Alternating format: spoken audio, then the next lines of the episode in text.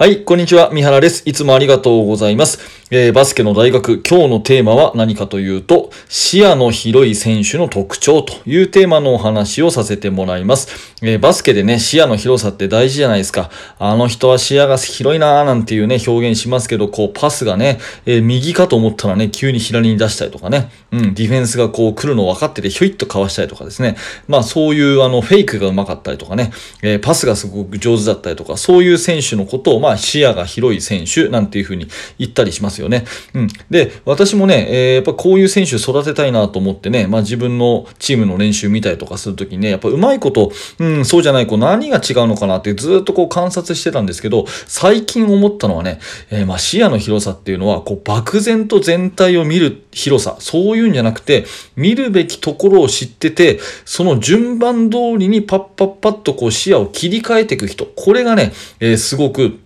あの視野が広いっていう人なんじゃないかなっていうふうに分かったんですね。うん、もう一回言いますね。漠然と全体が見えるってんじゃなくて、いつどこでどこ見たらいいかっていうのがこう分かってる。それで順番が切り替えられる。こういう人のことを視野の広い人って言うんじゃないかなと思うんですね。うん。もうちょっと具体的な話をすると、例えばプレスディフェンスをあなたがされていて、で、ボールをあなたが持ってて、ドリブルを右手でしてるとしますね。まあ、右でドリブルをしてボールを運んでるとします。その時に、えっ、ー、と、プレスがディフェンスが来てるからどっかパスできないかなと思って、ね、パスするところを探すわけですけれども、まあ右手でドリブルしてるんだったら、大体右側を一回見ますよね。まずパスできないかなと思って前方を見ます。で、視野が狭い選手っていうのは、ずっとそこの右だったら右を見続けて、で、本当に右でパスしちゃう人がダメなんですね。うん、ダメっていうか、これディフェンスにとってバレバレじゃないですか。あ、右手でドリブルしてて、右側にね、首が傾いてるなって言ったら、右にパスするに決まってるじゃん。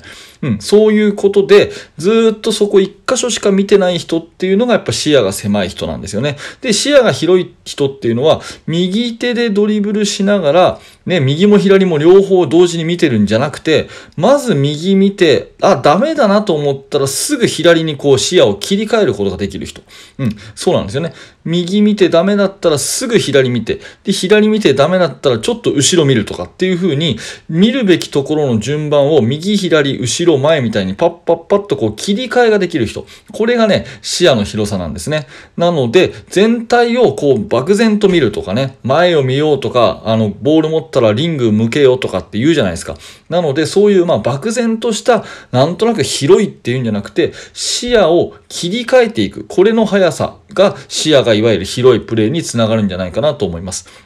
でね、指導者っていう視点から考えると、ここからがちょっと深い話なんですけども、要するにですね、今、ここを見て、ダメだったら次ここを見て、その次はここ見ましょうねっていう風な場所と順番を選手に教えてあげることができたら、視野の広い選手って作れるんですよ。うん。もう一回言うね。えー、指導者が見るべきところを順番を教えてあげれば視野の広い選手っていうのは作れるんですね。この視野が広いっていうのはもういわゆるセンスみたいな生まれ持った才能みたいなそういう印象あるかもしれませんけれども私はねそうじゃなくってやっぱりその今だったらそのプレスでまず右見て左見てダメだったら後ろに返すことを見るみたいなそういう場所と順番を見て、あの、教えていく。こういうことをしていくと、だんだん選手は分かってきて、あの、まあ、いい意味でキョロキョロするようになるわけですね。で、そうすると、プレーのこの選択肢が増えていって、いわゆる視野が広いプレーができる。フェイントができたりとか、それから、えー、ノールックパスができたりとか、そういうことにつながっていくんで、決して視野の広い狭いっていうのは生まれ持った才能とかセンスみたいなものじゃなくて、指導者がこう教えていってあげると、目の置きどころ、目の付けどころを教えていってあげる。で、順番はこうだよっていう、その順番を教えていってあげると、視野の広い選手っていうのはいくらでも作れるんじゃないかなっていうふうに思うので、私はね、まあそんなことを最近気づいたので、えー、こういったね、えー、形でお話をさせていただきました。ね、えー、あなたの意見はいかがでしょうか？もし何かね、意見があったらコメント欄にてお待ちしてますし、もし何か質問があればね、えコメント欄にて受付しているので、えー、ぜひ、あの、私とね、交流を図っていただければ嬉しく思います。はい、えー、本日は視野の広い選手の特徴というテーマでお話をしました。えー、このチャンネルではですね、えー、バスケットボールの悩み解決になるような、そんなお話をしています。えもしよかったらまた聞いてください。えそれから YouTube の方も心を込めて作っていますので、もしよかったらそっちも遊びに来てください。